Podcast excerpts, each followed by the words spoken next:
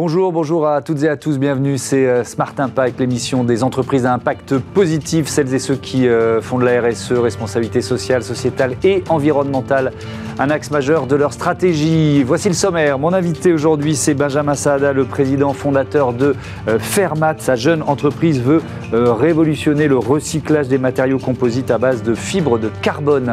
Le débat de Smart Impact portera sur la place du climat dans les médias, pourquoi les rapports du GIEC ont été si peu repris. Euh, quelle place euh, euh, l'environnement, la biodiversité a pris dans le débat d'entre-deux tours de la présidentielle? On y répond tout à l'heure. Et puis la start-up du jour, c'est Tribu de Paris et ses vêtements bio, recyclés et upcyclés. Voilà pour les titres. C'est parti, c'est Smart Impact.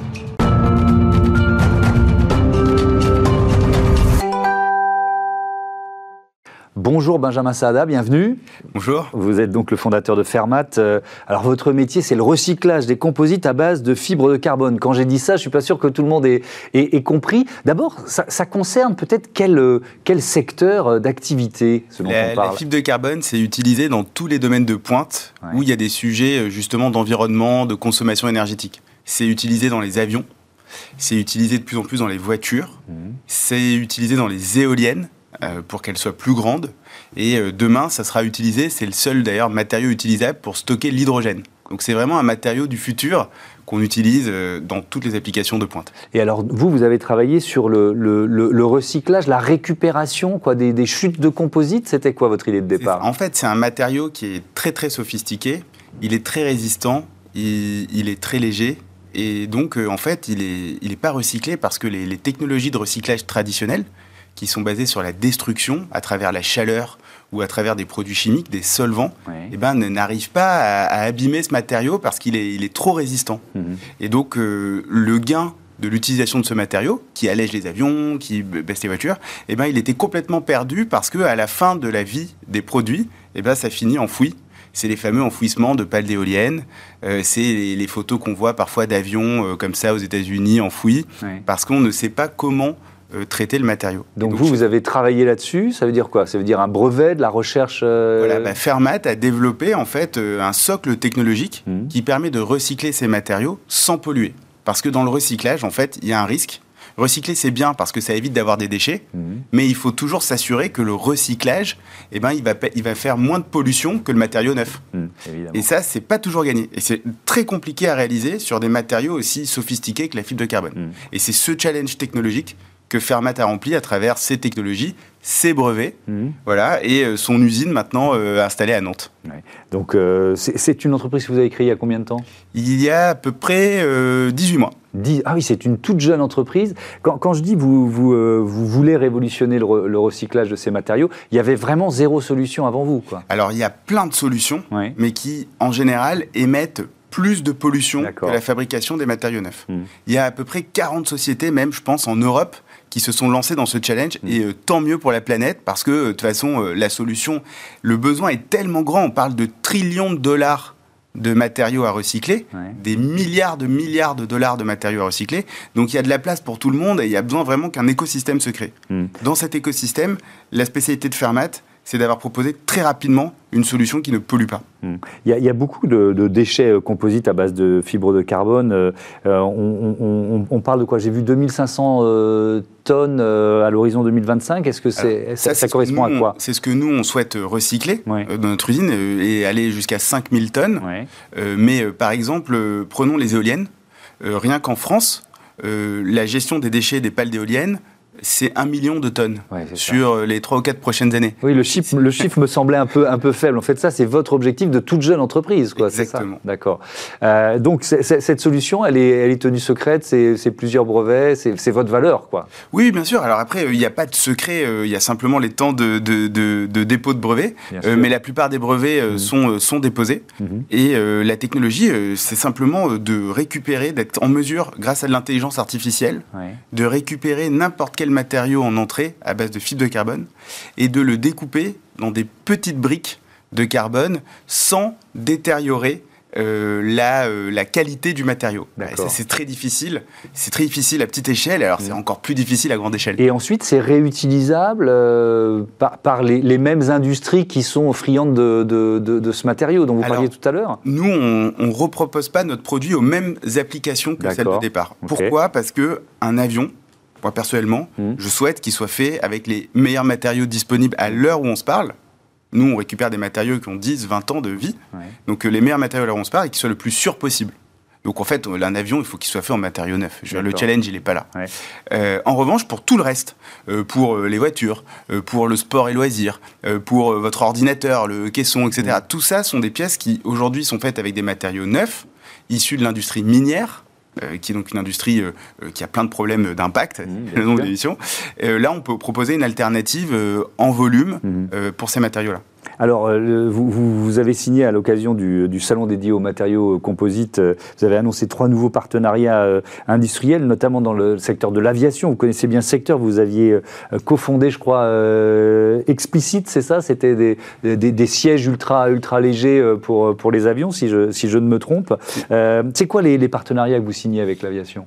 On a euh, annoncé récemment euh, un premier partenariat avec euh, la société Tarmac. Tarmac, c'est une co-entreprise de Airbus, Suez et Safran qui a pour but de démanteler les avions. C'est un peu comme ils récupèrent les avions au moment de leur fin de vie.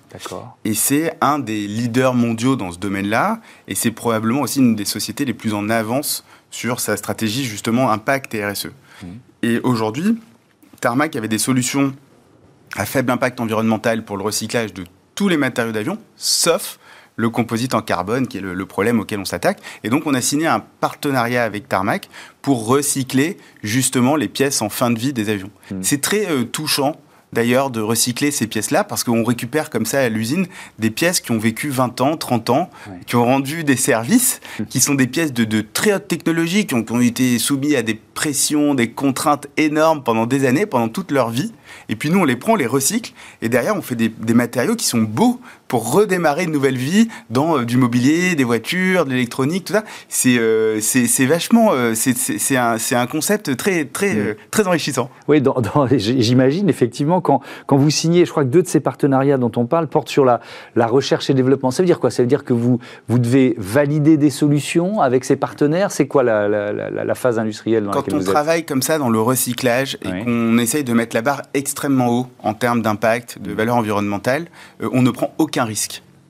Et donc, euh, il n'est pas question de commencer à recycler ou de stocker des matériaux, etc. On a toute une phase de qualification où on s'assure à chaque étape eh bien, qu'on va savoir effectivement recycler ce matériau, qu'on sera la meilleure société pour le faire, puisque je vous ai dit, il y avait 40 technologies, il faut, que, faut pas qu'on fasse n'importe quoi, y a des gens qui font mieux que nous, tant mieux.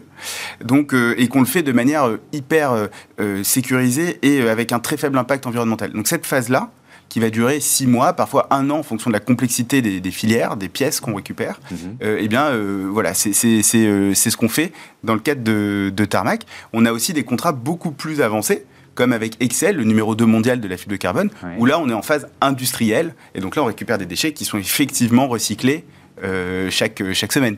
Oui, alors, parce que là, on parle de déchets qui sont quoi? Qui sont les chutes de carbone lors de la fabrication? C'est ça. Il y a des déchets carbone, comme tout matériau, en fait. Hein, euh, il y a des déchets à toutes les étapes de la vie du produit, au moment de sa création, mm. euh, au moment de sa transformation, de sa fabrication. et c'est d'autant plus important que c'est quand même, un, vous l'avez évoqué, mais c'est un, matériau à haute valeur ajoutée. Très donc, ne rien faire d'une partie de, ces, de, de, ce matériau, c'est c'est une sorte de crève-cœur. Ben c'est un peu ce à quoi j'ai dédié ma carrière, en fait. Mm. Hein, euh, ça fait maintenant 14 euh, ans que je travaille. J'ai eu la chance de passer 14 ans à essayer de faire faire des économies à nos clients et à nos partenaires sur leur gestion. Alors d'abord chez Explicit, mm. avec les sièges d'avions légers, qui baissent la consommation des avions en faisant rien. 4%. Juste en changeant les, voilà, en changeant les sièges, fantastique. Mm. Euh, et puis aujourd'hui, justement, en récupérant ces matériaux à très forte valeur ajoutée, qui finissent actuellement, réellement, à la benne, et on les voit, et donc les, industriels, simplement, sont ravis hmm. de voir déjà leurs matériaux ne plus aller à la poubelle. Simplement, il n'y avait pas de solution. Hmm. Et donc, c'est ce qu'on apporte avec Fermat, une solution. Euh, vous avez, euh, en septembre dernier, levé euh, une levée de fonds de 8 600 000 euros. c'est quoi la, stratégie? On va terminer là-dessus. Il nous reste une minute dans cet entretien. La stratégie de Fermat, c'est d'être à la hauteur du problème au niveau mondial. Mmh. en fait, les acteurs sont des grands acteurs qui ont ce problème de matériaux et il fait que commencer avec les voitures à hydrogène, etc. Pensez au plan français, mmh. la quantité de carbone à jeter que ça va générer. Donc, les gens ont besoin d'une solution globale. La stratégie de Fermat, c'est de les suivre au niveau global dans cette solution. Donc on accélère, on accélère, ça marche. Euh, donc on continue. Et euh, notre but, c'est que d'ici un an, euh, vraiment, on ait une solution complètement clé en main, capable d'absorber bah, 5000 tonnes de, matériaux par an, avant de faire plus. Merci beaucoup, Benjamin Sada. Bon vent à, à Fermat. Voilà, c'est l'heure de notre débat. Comment les médias parlent ou pas de climat et de biodiversité.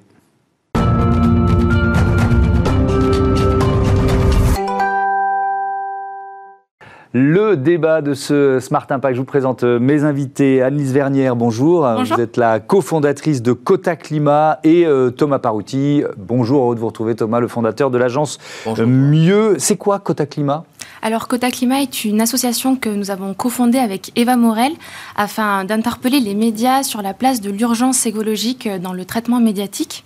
En fait, nous avons euh, fait un constat simple, c'est qu'il y a une dissonance frappante entre euh, l'agenda médiatique euh, que l'on a aujourd'hui, donc les choix éditoriaux qui sont faits, et l'urgence écologique dans laquelle nous progressons. D'un côté, nous avons une accumulation de rapports scientifiques qui nous alertent sur le fait que nous devons changer de trajectoire assez rapidement pour rester dans un monde habitable.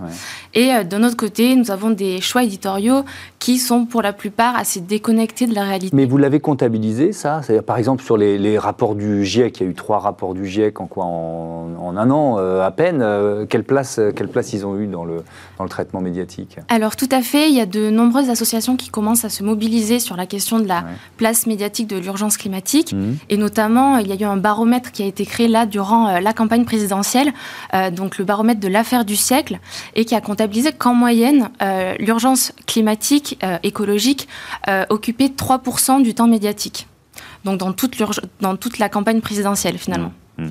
Euh, pourquoi les médias Et sur, les résultats, parce qu'en fait, en plus, pas de bol, le rapport du GIEC, le premier est sorti au moment où il y a eu Messi, euh, le deuxième est sorti au moment où euh, Poutine a déclaré la guerre à l'Ukraine. Et le troisième était entre les deux tours ou juste avant le premier tour. Donc euh, voilà, soit le dire comme du GIEC a pas de bol ou il est pas bon, etc. Mais et en l'occurrence, Annelise avait des chiffres hyper intéressants sur Messi a été traité cinq fois plus que le rapport du GIEC. Voilà, sur les méga-feux de la même façon, hmm. les méga-feux ont été beaucoup plus traités, mais le problème, c'est qu'on fait pas de lien on a fait le lien entre les méga-feux et le réchauffement climatique dans 8% des cas. Donc on parle de catastrophe climatique, mais on ne parle pas de l'origine et de toutes hmm. les raisons pour lesquelles il y a ce... Mais comment vous l'expliquez, Thomas Parouti euh, Pourquoi les médias ne suivent pas? Est-ce que c'est parce qu'il y a une espèce de euh, c'est l'histoire de la grenouille qu'on trempe dans, un, dans, une casserole et puis on, chauffe de, petit à petit? Vous voyez ce que je veux dire? Est-ce qu'on a fini par s'habituer, euh, par se lasser de parler de ces thématiques? Comment vous l'expliquez? Alors, déjà, soyons positifs. Il y a une étude qui est sortie sur, et qui, montre, qui analyse globalement ce qui s'est passé il y a 20 ans et, et très récemment. Mmh. On voit que le temps accordé aux sujets environnementaux a été doublé on voit que euh, c'est dans le cadre des JT de TF1, France 2, France 3, Arte et M6, euh, on voit que le temps consacré est trois fois plus important, hein, deux fois plus de sujets, trois fois plus important. Mmh. On voit que c'est de plus en plus tôt dans le début du sujet, de plus en plus proche du. Voilà. Donc il y a, y a quand même pas mal d'éléments euh, intéressants qui sortent et, et, globalement ça va mieux qu'il y a 20 ans. D'accord. Euh, et remarque assez intéressante qui va contre une idée reçue, c'est plutôt euh, TF1. Enfin, en l'occurrence, c'est dans l'ordre des chaînes que j'ai donné qu'il y a un pourcentage sur l'environnement le plus élevé. Donc TF1, France 2, France 3, Arte qui fait que 11,9%, alors que TF1 fait 33%, enfin, voilà, et M6, euh, bon dernier. Hmm. Donc, euh, ça progresse, mais en fait, le problème, c'est que les catastrophes ont été multipliées par 3, par 4, par 5, que les problèmes de dérèglement climatique sont beaucoup plus importants qu'on ne parle pas assez de solutions. Là, en fait, comment le sujet est traité Il n'est pas traité de façon constructive. Mhm. On parle de pollution, on parle de catastrophes climatiques, on parle de méga-feux, mhm. mais on ne parle pas euh, de solutions. Alors que les Français attendent des solutions. Et pour répondre à votre question, 75% des Français veulent entendre parler de solutions et on leur donne pas ces solutions. Donc aujourd'hui, pourquoi ça se passe comme ça? Moi, je pense qu'il y a un problème de formation et j'ai envie de reprendre un peu l'idée de Jean Covici de dimanche dernier dans le Qui veut former les ministres. Qui veut former les ministres. Voilà. Et qu'il faut, et il faut former les parlementaires. On voit bien que les parlementaires, notamment de l'équipe Macron, sont des gens brillants qui font Polytechnique, HEC, Sciences Po, etc. et qui sont sortis il y a 5 ans, 10 ans, mais qui n'ont pas du tout été formés au dérèglement climatique. Et la même, il faut qu'il se passe mm. la même chose sur les journalistes. C'est-à-dire qu'un journaliste, s'il s'intéresse aux dix prochaines années, en tant qu'émetteur d'informations hyper importantes, il faut qu'il se forme au dérèglement climatique, aux enjeux climat, comme euh, ceux qui sont passés dans la Convention citoyenne climat. Ouais, surtout que euh, le baromètre des assises du journalisme nous donnait cette info en, octobre dernier, seuls 11% des Français euh, déclarent se sentir tout à fait informés sur le changement climatique. Donc c'est le sentiment d'une bonne information, on va dire, sur ce, cette thématique-là. Anis Vernière, vous avez mis la pression avant le, débat d'entre-deux tours de la, de la présidentielle pour que ces, euh, euh, ces thématiques soient mieux traitées. Est-ce que vous avez été entendu? Alors justement, on a même commencé à mettre la pression avant même le, débat du second tour. Mhm. Euh, nous avons publié une, tribune dans le journal du dimanche qui a été euh, co-signée par euh, plus de 2000 personnes, dont 60 personnalités publiques assez reconnues, mhm. que ce soit des scientifiques, des experts, des entreprises, des associations, mais aussi des journalistes et des politiques de tous bords. Donc c'était vraiment, on a porté vraiment une proposition qui était assez consensuelle de porter, enfin de demander aux, aux rédactions et aux médias de consacrer 20% euh, de leur traitement médiatique à l'urgence écologique dans le cadre de la campagne présidentielle. Donc euh, on a vu euh, tout au long de la campagne qu'effectivement d'autres sujets ont été peut-être plus priorisés comme la sécurité, l'immigration et finalement la crise écologique a été la grande absente de cette campagne. Et c'est pour ça qu'on a voulu mettre une seconde couche dans mmh. le cadre du débat du second tour. Donc on a voulu interpeller directement les deux présentateurs du débat du second tour, donc Gilles Boulot et Léa Salamé, afin de leur demander de consacrer 20% de leurs questions euh, dans le cadre de ce débat au sujet de la crise écologique. Donc pour être aussi constructif, euh, on avait envoyé, euh, on a porté cette, cette initiative avec de nombreuses associations comme le Shift, WWF, France Nature Environnement, etc. Et nous avions rédigé tous ensemble une liste de questions, de suggestions de questions, parce que c'est pas à nous de, de, leur proposer les questions, mais en tout cas leur, les orienter un peu sur des sujets pour justement sortir un peu de la caricature. Généralement, on parle souvent de la crise écologique à travers euh, l'énergie. Et c'est un peu ce qui s'est passé dans le cadre du débat du second tour. Finalement, on a parlé seulement de l'électricité. En revanche, on est assez satisfait parce que si on compare avec euh, le débat du second tour de 2017, euh, le climat, la biodiversité n'avaient pas du tout été abordés dans le cadre du débat. Et donc, dans le débat de 2022, ça a été abordé durant 18 minutes, ce qui fait à peu près 10% du temps du débat. Donc ça reste euh, assez satisfaisant. Après, ce qu'on regrette, c'est qu'effectivement, les journalistes n'ont pas pu rebondir et, euh, quelque part challenger les candidats à la présidentielle sur le sujet. C'était la difficulté globale de ce débat où il y avait beaucoup de thématiques et où finalement on avait un peu le sentiment qu'il fallait vite passer à la, à la, suivante. Je, je, suis assez d'accord avec vous. Est-ce qu'il y a encore, Thomas Parouti, des médias climato-sceptiques alors, ce qu'on constate, c'est que euh, pendant très longtemps, on invitait des climato-sceptiques, mm. euh, notamment Allègre, l'ancien ancien ministre de l'Éducation nationale, qui était le symbole des climato-sceptiques. Euh, et depuis 2005, et c'est Jean Jouzel du GIEC qui dit ça, depuis 2015, on n'invite pas de climato-sceptiques. C'est-à-dire que ça peut être intéressant d'avoir deux personnes qui ont un point de vue différent sur une mm. thèse, sauf que là, on est à peu près tous d'accord maintenant pour dire qu'il y a un dérèglement climatique, qu'il y a une urgence, qu'il y a trois ans pour changer. Donc euh, aujourd'hui, on n'invite plus de climato-sceptiques et euh, j'ai envie de dire heureusement, alors à part certaines chaînes, hein, mm. comme euh, notamment CNews, pour ne mm. pas les citer, qui est toujours là pour mettre un peu plus d'huile sur le feu. Mais euh, globalement, aujourd'hui, il y a euh, un alignement de, de, tous les journalistes, mm.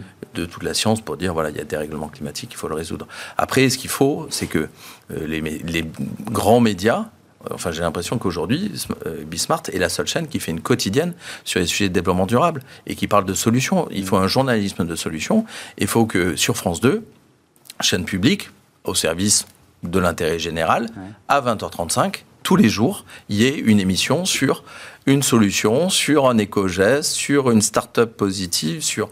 Enfin voilà, il, faut absolument qu'on fasse comprendre qu'il y a un sujet de transition avec plein de solutions pour donner des solutions. Ce que, je trouve intéressant effectivement dans, dans, dans, ce débat et dans votre démarche, c'est, d'ailleurs c'est ce qu'on fait ici, hein, mais c'est effectivement de proposer des, des solutions parce que euh, il y, a, y, a, quand même euh, un, un, risque de décalage entre la, la vie quotidienne de millions de Français qui ne sont pas forcément, surtout en période d'inflation et de, et de tension sur le pouvoir d'achat qu'on vit aujourd'hui, qui ne sont pas forcément en capacité, même s'ils le souhaitent, de prendre ce virage et cette transition euh, écologique. Donc il faut leur proposer des, des, solutions. Parfois elles existent, ils ne les connaissent pas. Est-ce que vous êtes d'accord avec, euh, avec cette idée? Oui, bien sûr. Enfin, pour rebondir sur ce que disait Thomas, euh, c'est pour ça qu'il faut aussi travailler sur l'angle qui est adopté, parce que mm. généralement, on, parle de sujets sous l'angle un peu des catastrophes, ce qui génère aussi du stress dans la population. Il y a eu un sondage qui est sorti en mars 2022 par Ipsos, euh, qui disait que 80% des Français euh, étaient inquiets vis-à-vis du changement climatique. Et donc, pour ça, pour désamorcer cette inquiétude, cette, cette anxiété qui est aussi légitime, mm. c'est important de proposer des solutions, d'organiser régulièrement des débats sur euh, la place des technologies, celle de la sobriété, euh, d'interroger également les décideurs publics et privés, mmh. de montrer en fait qu'on fait ce sujet la priorité. Et je pense que ça va, être, euh, ça va permettre aussi aux citoyens français, aux téléspectateurs, aux lecteurs, de comprendre en fait qu'il y a des solutions, qu'on peut agir vis-à-vis du changement climatique et de la crise écologique. Et donc quelque part, effectivement, de, de, pouvoir agir. quoi. Donc vous, vous, l'avez évoqué, vous vous êtes mobilisé là, on, parle des, médias entre guillemets euh, traditionnels, les, les, grandes télévisions, les masses médias.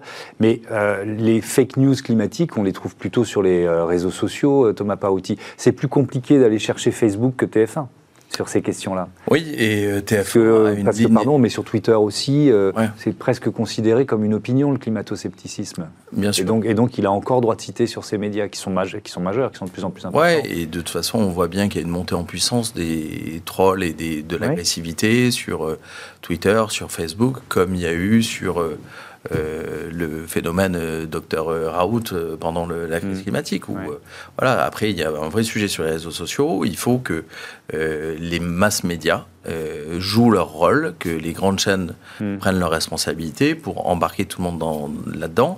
Et après, pour revenir aussi sur la question précédente, avoir un comportement responsable, ça coûte pas forcément plus cher. Hmm. Oui, le bio peut coûter plus cher. Oui, l'électrique coûte plus cher.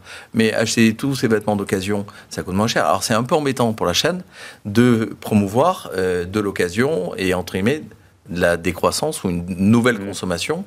Euh, sauf qu'il y a plein de marques qui y vont. Bien sûr. Et aujourd'hui, que ce soit Decathlon, Petit Bateau, euh, qui habite, tout le monde euh, ou son corner seconde main. Mm. Donc voilà, il faut aussi réinventer le, mode le monde de la publicité. On en parlera peut-être un jour. Mais voilà. On en a déjà parlé. On en a déjà parlé plusieurs fois. Mais voilà, c'est une grande transformation. Et après, sur les réseaux sociaux, mais il faut qu'il y ait des autorités. Il faut que d'une certaine façon, les Twitter, Facebook fassent aussi leur boulot en disant ceci est une fausse information façon Trump. Ben toi, tu dégages quoi. Mm. Voilà. Merci beaucoup à tous les deux. C'était passionnant. Merci, euh, d'avoir participé à ce à ce débat. C'est l'heure de Smart IDs, des vêtements bio recyclés, upcyclés. C'est parti.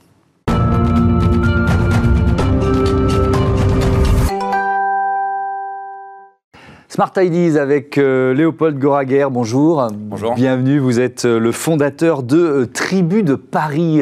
quand et puis surtout pourquoi vous l'avez créé? Alors on a créé Tribu de Paris il y a un an et demi maintenant. c'est un petit peu une histoire de famille puisqu'on a lancé le projet avec mon petit frère Ferdinand qui est sur la partie marketing et Stéphane, un ami de longue date qui était déjà dans l'univers de la mode et du textile. En fait, on est parti d'un constat qui est assez simple, c'est que l'industrie du textile est évidemment, extrêmement polluante, euh, produit énormément de déchets, notamment euh, euh, lors des découpes de, de, pièces. Il y a énormément de chutes qui sont, qui sont générées, il y a énormément de fins de rouleaux qui ne sont pas utilisées, d'excédents de stock non plus. Et non, nous, on a voulu en fait créer une marque de vêtements en utilisant tous ces, tous ces matériaux textiles qui sont finalement pas, intéressante pour les autres. Euh, première collection, euh, moi ce qui m'intéresse, c'est les, les, défis que vous avez dû relever, les difficultés que vous avez rencontrées.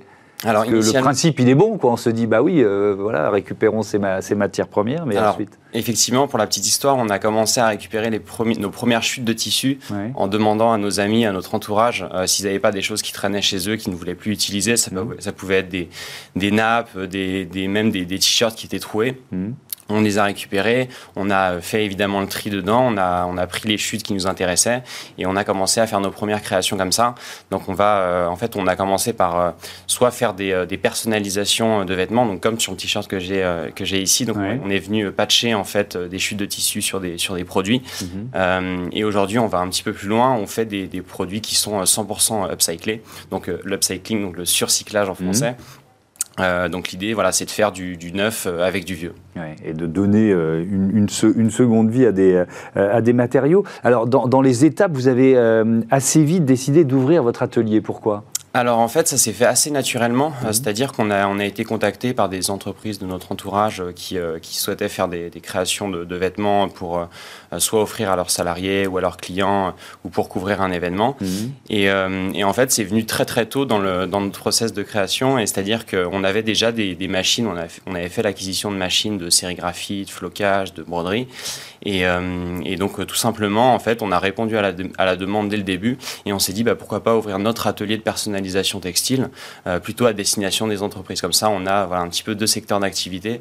Donc le, le, B2C vraiment pour les particuliers avec la mmh. marque de vêtements et euh, l'atelier de personnalisation textile pour, euh, pour les, les entreprises. alors, qui sont justement vos, vos, clients B2B Quelles entreprises travaillent avec vous? Alors, nous, on va cibler plutôt les agences euh, événementielles et de communication qui ont régulièrement besoin de faire de la création de, vêtements, mais également les écoles qui ont des BDE et qui, tous les ans, doivent faire des, ce fameux hoodie avec le mhm. nom de l'association euh, voilà, ce, genre d'entreprise. vous, vous lancez, euh, je crois que c'est une de vos dernières nouveautés, une, une banane upcyclée, c'est ça, surcyclée. Alors, racontons son histoire. Elle est faite à partir de quel, de quel matériau? Alors, elle a été composée à partir de, de bâches de camions récupérées, de zip et de lanières d'excédent de stock. Donc, on a récupéré à la réserve des arts. C'est une sorte d'entrepôt. On y trouve, c'est la, la caserne d'Alibaba. On y mhm. trouve plein de choses intéressantes pour les, les petits artisans comme nous. Et donc, on, euh, donc on a composé voilà, intégralement, en tout cas, cette banane avec des, matériaux récupérés. Mmh. Euh, est-ce que les filières, c'est intéressant, vous avez en partie répondu à la question, mais quand, on crée une entreprise, l'idée, elle est, bonne, il y a, d'autres jeunes marques qui se créent sur ce modèle-là. Est-ce que les filières existent déjà, ou alors justement, parce qu'il y a de plus en plus de marques, elles sont, vous les voyez en train de se structurer? Alors quand vous parlez des filières? Bah, Des filières de récupération de matériaux pour pouvoir les transformer, les upcycler. Alors justement, il y, en a, il, y a, de plus en plus de, de, plateformes qui existent pour justement récupérer euh, ces matériaux textiles. Je pense notamment à Uptrade, mmh. euh, qui est une plateforme qui, euh, qui récupère énormément de fins de rouleaux, de, chutes de tissus.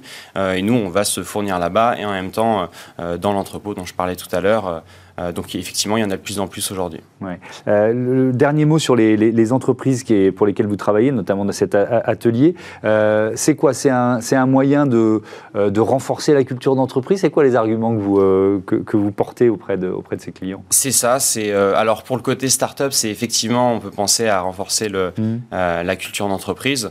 Après, je pense que c'est aussi tout simplement une conscience écologique parce que j'en ai pas parlé, mais les produits qu'on propose, ils sont soit biologiques, soit recyclés donc biologique si ça va être plutôt du, coton utilisé, mmh. recyclé si c'est du polyester. Euh, donc on a une trentaine de produits référencés sur notre, euh, sur notre plateforme qu'on propose à nos clients. Mmh. Et effectivement, les entreprises ont ce besoin-là de, euh, des, besoins en fait RSE, de d'aller plus loin dans leur démarche responsable. Mmh. Merci beaucoup, merci Léopold Goraguer, bon vent à votre tribu de Paris. Voilà, c'est la fin de cette émission. Je voudrais remercier Joséphine Dacoury à la production et à la programmation, Hugues Sabatier à ses côtés, Romain Luc, le réalisateur, et Saïd Mamou pour le son. Salut